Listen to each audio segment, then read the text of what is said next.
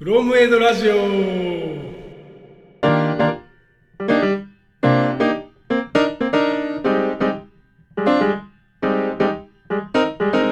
えっ、とじゃあはい。まあそもそもまあ1回目のテーマなんですけど、まあ、社会課題を解決しやすくするっていうところをミッションとしてるんで、まあ、そこのまあそもそものその社会課題っていうところをまあどういったものかっていうのを掘り下げていこうというところにつなげていきたいと思ってますが、まあ、そもそもこのラジオを始めること始めることにしたきっかけっていうのが、はい、えっ、ー、と、まあ、吉崎が喋りたいっていうことで、はい、どう？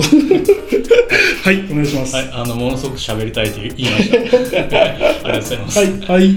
はい、えっ、ー、と、私自身はですね、実は昨年まで普通に一般企業でサラリーマンをしてまして、はい、えっ、ー、と、まあ、今年、去年からか、去年から、えっ、と、利益を追求しない先ほどの一般社団法人というものを立ち上げて活動してるんですけども、うん、えっ、と、ただまあ、なんか、今ちょっとこのラジオでなんか社会課題を解決するみたいなことを、まあ、行々しく言わせていただいてますけども別になんか特定のなんか社会課題に対してあのすごく強烈なこう使命感を持っていたりだとか、うん、何かこう強烈な体験があってこれを解決したいっていう考えが実はあるわけではなくてですね。でと、まあ、あの結構そこにいる普通の人、うん、普通の人がちょっと頑張って法人を作ってみたという感じ感じなんですけど、ただ、えっとまあ、一方であの、まあ、この先自分がどうやったら人生が楽しいと思えるかとか、うん、あとどうせなら死ぬまでやってもいいと思えることをやりたいなっていう気持ちはあって、でその中で、えーまあ、自分の中で社会のためになることを考えてやっていきたいという気持ちがあったんで、とまあ、そういった法人を起業したという、えーと、経緯です。まあ、何か強烈な体験がないからないけどやってるっていうのが、まあ、なかなかすごいところだけどね、うん、まあ、そもそも。で結構まあそういう人はまあ世の中にいっぱいいるし、うん、まあ、あの皆さんとそんなに変わらないあのなんだろう気持ちでやってるっていう。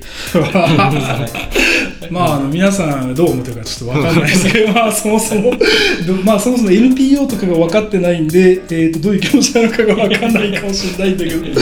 まあなるほど分かりました。はいはい、えっとで、えっと、そんな中で、えっと、まあ、去年からちょっと社会課題っていうのをテーマに少し仕事をしてるわけなんだけども、えっと、結構その社会課題を解決するっていうのを仕事にしますっていうと、周りの人からなんか、すごい高貴なことをしてるねみたいなこと言われることが結構多くて、うん、なんか別にやってる本には全然そんなつもりはないし、うん、でまああの何やってるかって言ったらその熱意を持ってやってる人たちを手伝うっていうことを今してるだけで、うん、別に何か自分で新しく始めてるわけでもないしで、えっと、なんかその社会課題っていくといきなりこうなんかハードルが上がってしまう、みたいなのが結構世の中に価値観としてあるなっていうのを感じて、で、えっとまあ、あのそれがラジオを始めるきっかけになったんだけども、えー、まあ、そういう本当はそうじゃなくてもっとこう小さいことから始められることだし、うん、もっとなんか日常の延長として普通にあるものなんだよっていうのをなんかこう感じてもらえたらいいなという気持ちで、うん、えー、ラジオを始めてます。なるほど、うん、その熱意を持った人っていうのは具体的になんかどういった人なんでしたっけ？熱い思いを持ってる人ってなんか原体験がある人だと思ってて、うん、はいはい、あのなんかやっぱ強烈なこう例えば震災で何か被害に遭われたとか、うん、あとは子供の頃に何か大きな病気をされて、うん、えーとまあ、そこですごく困ったからそうならない人そう次の人はそうならないように何かしたいとか、うん、そういう原体験のある人だと思ってて、えーと、だから宮田さんで言うと、まあ、宮田さんってあんま普段言わないんで宮って言ってますけどまあ宮で言うと、えっ、ー、とそのデンマークにっていうか留学に行った時に、多分日本とのギャップみたいなのをものすごい感じて、うん、なんかそこが原体験になってるんじゃないかなと思ってるんですけど、まあそんな感じそうね。いやそう。まあなんかそもそもそのデンマークに行くっていうこと自体がなんかすごいなんかきっかけとしてきどういうきっかけで行ったのかとか気になるけどね。もともとそのものづくりというかデザインの方文房具だとか、まあ、カバンとか財布とかのデザインを8年ぐらいやっていて、まあ、そのものづくりする中で、まあ、よりいいもよより良いものを長く使っていく質のいいものを長く使っていくっていう考えがすごくこう頭の中で広がって、それがデンマークにデンマークって代々家具を引き継ぐとかっていう文化がちゃんと根付いてたりとか、うん、まあ、こあの幸福史だと言われてたりとか、うん、まあ、幸幸福度が世界でも高いみたいな言われてることにすごいなんかヒントがあるんじゃないかっていうのでデンマークを選んだと。うんまあ、それがきっかけでその社会福祉とか福祉っていう言葉に出会って、うん。まあ、最終的にこう杖にたどり着く。んですけど、いやー、かっこい。いねいやまあそういう原体験を持ってるその NPO の経営者の方々っていうのがものすごく多くて。うん。あのまあなんだろうきっかけがあったからこそその活動に熱意を注いでるというか、うん。まああの逆に私はないんですけどそれが。いやいやいやいやいや。いやいやなんであのなやっぱそういう人たちを応援したいなっていう気持ちでうん。やっています。で、まあ、やっぱりあのいろいろそういう方々いっぱいいらっしゃるんで、えっと、もっとこう社会課題を解決するっていうハードルが下がってくればそこになんかそこにアクションするっていうことのハードルが下がってくればうん。なんか彼らの力にもなるだろうしこのラジオをやってる意味も多分出てくると思うんですよね。まあねあのそもそもこう自分自身がそういうなんかボランティアとかこう原体験がないんだけど、まあ、そういうところにちょっとでもこう寄与したいみたいなっうん、ていうところでサポートしてるみたいな位置づけなのかな言うたら。そうです。そうです。ね、で、そうだよね、はい。だからあれだよね吉崎自体もなんかボランティアはやったりとかもしてみてっていう感じなんだよねでも。ああそうそうそう、うん。えっとそうやっぱ去年からこその独立してからうん。やっぱり、えっと、今までそういうのに活動に参加したことがなかったし、うん。まずやっぱやってみないとなと思って、はいはいはい。ちょっとその地域のボランティア活動に参加してみたりとか、うん。実は今してます。なるほど、それはなんかどういう経緯でやってるんですかそれは。これは本当に、えっと、まあ、あの、その区のボランティアで、区のサイトに行ってボランティア募集みたいなページがあって、で、あの、普通に応募して、うん。で、えっと、まあ、なんか、何回か研修を受けて、うん。で、学習支援のボランティアっていうのもやってるんですけど、あの、まあ、週、ん？月に何回かかな、うん。えっと、児童館に行って、うん。小学生とかの、えっと、勉強、宿題やったりとかするのを、うん。えっと、一緒に見る。うん。へというのをやってえます。えーやっぱり親御さんたちはその小学生をやっぱ送り出してそこに預けるので、うん。やっぱ変な人が入ってきちゃいけないっていうので、一回やっぱ説明会みたいなのちゃんとありましたね。はいはいはで事前に顔合わせして、うん。いなるほど。講師やるにあたっての注意事項みたいなのとか結構ちゃんとあったりとかするし、あとそれに同意しますっていう規約ちゃんとサインしたりとかしましたね。えだい大丈夫？う嘘教えてない？大丈夫？ちゃんと教えてる？いやちゃんと教えてますよ。教えてる？ちなみに今何何教えてる？の今、いや、何とかはね、別にあのその時にその子が持ってきた宿題とか、自分でこれやりたいみたいな、おうおううん。その時の課題みたいなのを、まあ、一緒になんか分かんないところは手伝うみたいなえー。えーとじゃあちょちなみに直近は何？算数とか？えっとこの前はねうん。漢字の書き取りをやってる子の面倒見てて、はいはいはい。なんか間違ってる書き取りになっちゃってるのをあ横からちょっと見せて注意してあげたりとか。うん。えあと読み方が分かんないやつをこうパッと教えてあげたりとか。あこんーな感じ。おー。だから全然あのう。んなんか難しくないです。まあだからそれぐらいこうなんつうの？えーっと強烈な体験がなくても 区区にこうアクセスしてみたらまっすぐ見つかって、まあ、できるようなものですよってことなんだよね、まあそういうことなんですよ。まあ言ったらね。意外と簡単にできますよ。簡単にできますよっていうそういうことね、はい。なるほど、まあなんかそういった簡単なアクションでも、まあ、社会課題解決するみたいな、まあ付き合っていくみたいなところにもつなげられますっていう感じなのかな、うん そういう意味だとね。まあできることをやるっていう。いやそうだね、はいということで、まあ、その社会課題っていうのを、まあ、実際に、まあねえー、と私自身も全然分かってなかったりもするんで、まあ、今回はそういうその社会課題っていうものをどういったものかっていうのをどんどん理解を深めていきたいなっていうことで、えー、とやりたいと思ってます。はいえー、とそもそも社会課題って吉崎さんこれ何なんでしたっけ？はい、えっ、と、はい、もう今回初回ということなので、えっ、と、社会課題っていうのはそもそも何なんだっていうのを、ちょっと定義を調べてみました。えっ、と、まあ、これ Google 先生にまたお世話になったんですけど、えっ、と、ちょっと読み上げます。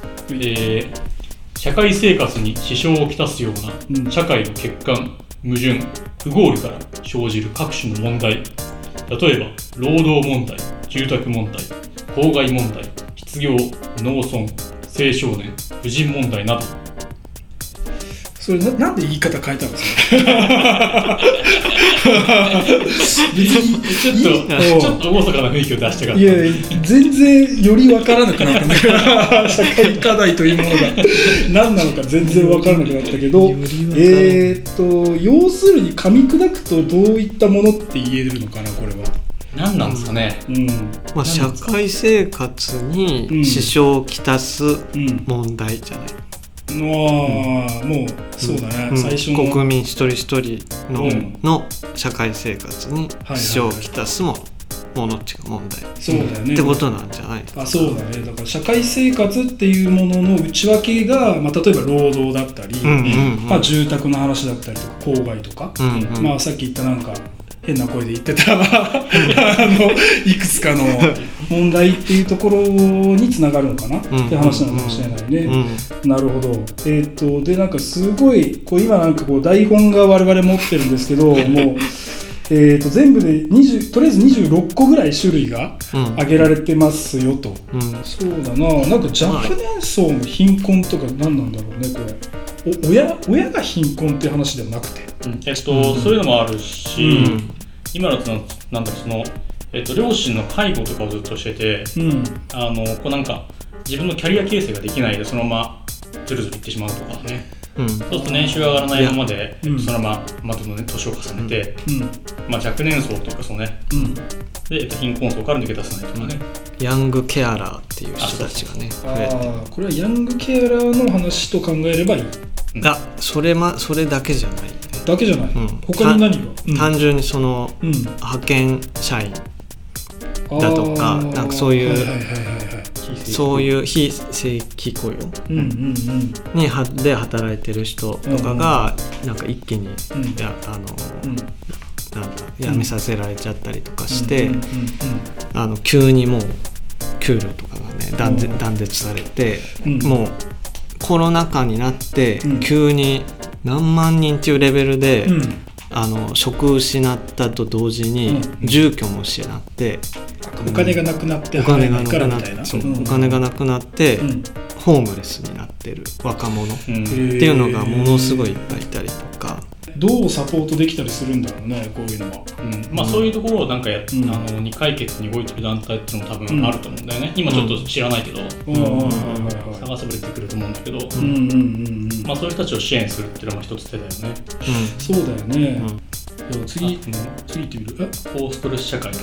高あストレス型社会です。うん。高ストレス型社会ね。う日本でしょ？要するに。まあ、こう日本に今この日本にある問題を今ここに書いてあるんだけど。日あそうだね、うん。これ日本の課題ねとりあえず。本にあると言われているうん。社会課題の、まあ、キーワードというか種類というか、はいはいはいはい、この高高ストレス型社会。高ストレス型社会をどうにかしようっていう NPO 団体ってああるんかね？あるの？いやーまあやっぱりその働くことでのストレスがやっぱ一番なんだよね、まずは。いやそうそう、なんつうのか NPO が何かこう声掛けして改善できることなのかどうかっていうのはちょっと見えないなって気はするんだけど、うん。まあ、このお俺の中のイメージは、えー、と要するにその会社行って、まあ、めちゃめちゃ働かされてるか、まあ、またはなんか上司とかのその、えーと変なこう叱りとかうん。がむちゃむちゃあって、まあ要するにそのなんていうかあのコミュニケーション取りづらいことによるストレスとか、うん。うん。なんか2つぐらいあるのかなって気がするんだけど、ん。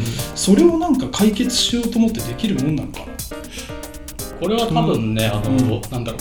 そのそもそもそのなんかストレスがかかったことによって、うん。えー何かこう健康に害をなしているとか、うん。そういうあの方々を支援するっていうパターンと、うん。あとそもそもそのストレスをかかる環境を作らない、まあ、よよ予防するというかうん。そういうのを防ぐための活動っていうのは多分2種類あってで、とまあ、両方ともなんかそういうのをやってる活動こう活動してる団体はあるっぽいどうやら。うんうん。調べたところ、うん。やっぱり今だとなんかその、えー、と労働組合とかうん。を作る、えー、と人たちが結構増えてて、うん。でその労働組合の作り方をこう支援するとかうん。あと労働組合を作った後にその実際企業と,、えー、うん。と環境改善の交渉をする時のこう後ろ盾になってあげるとか、うん。うんなんかそういう活動をしされているようなとこ結構あるっぽい、うん。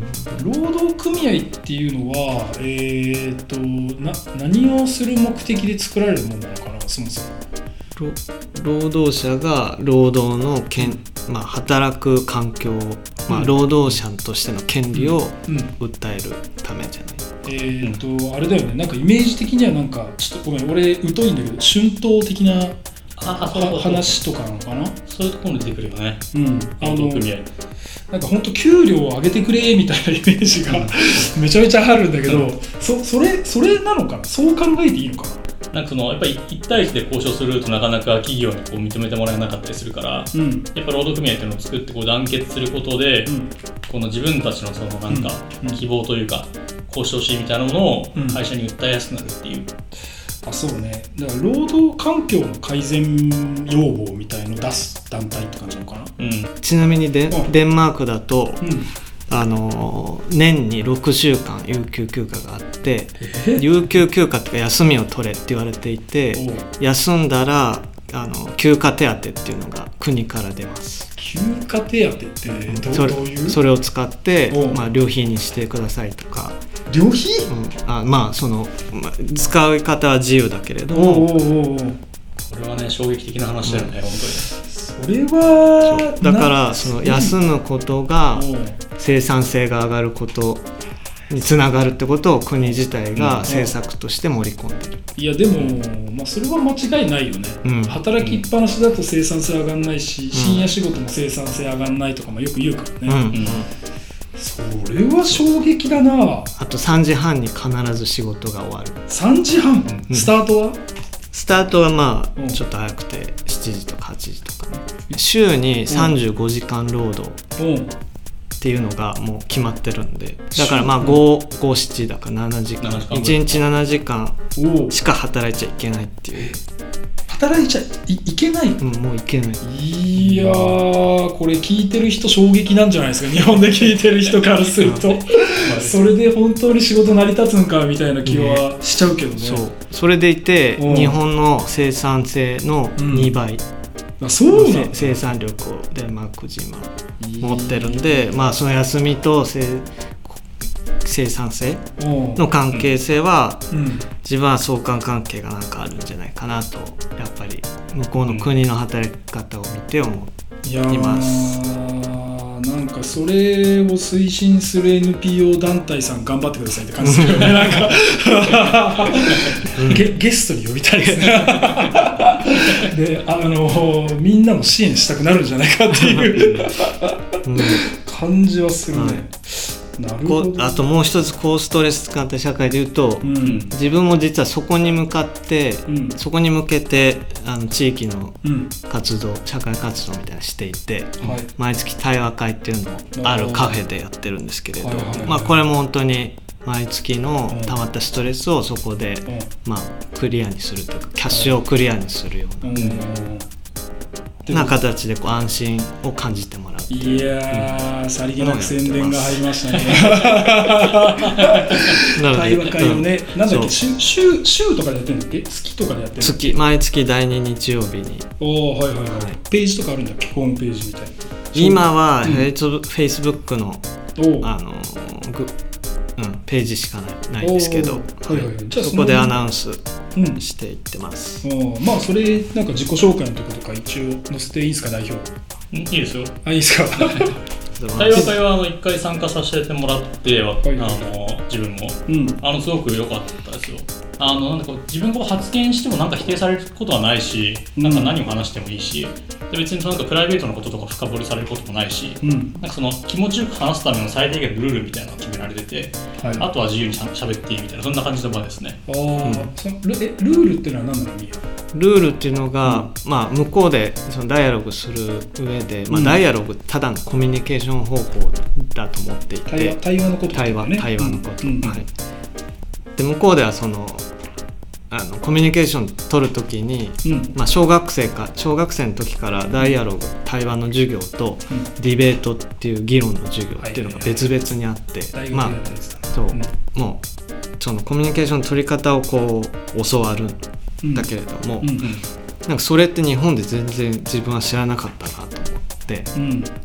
でそれをやる上で向こうで大事にされていることうん。っていうのを、まあ、ルールというよりルールって言われるとああの押し付けがましいんで、うん。暗黙の了解、まあ、この何時間は、うん。その暗黙の了解としてこのポイントはうん。頭に入れて話そうねっていうことを決めていて、まあ、相手の意見を批判しないとか、うん。尊重するとか、うんうんっていうのがあるんですけれど。まあ、それのルールセットをすることで、うん。まあ、自分の気持ちをうん。こう言えたりとか、うん。素直に。うんうんで自分の気持ちをこう、うん。受け取ってもらえることで、うん。あなんかこう安心して心がこう回復していくような。なるほどね。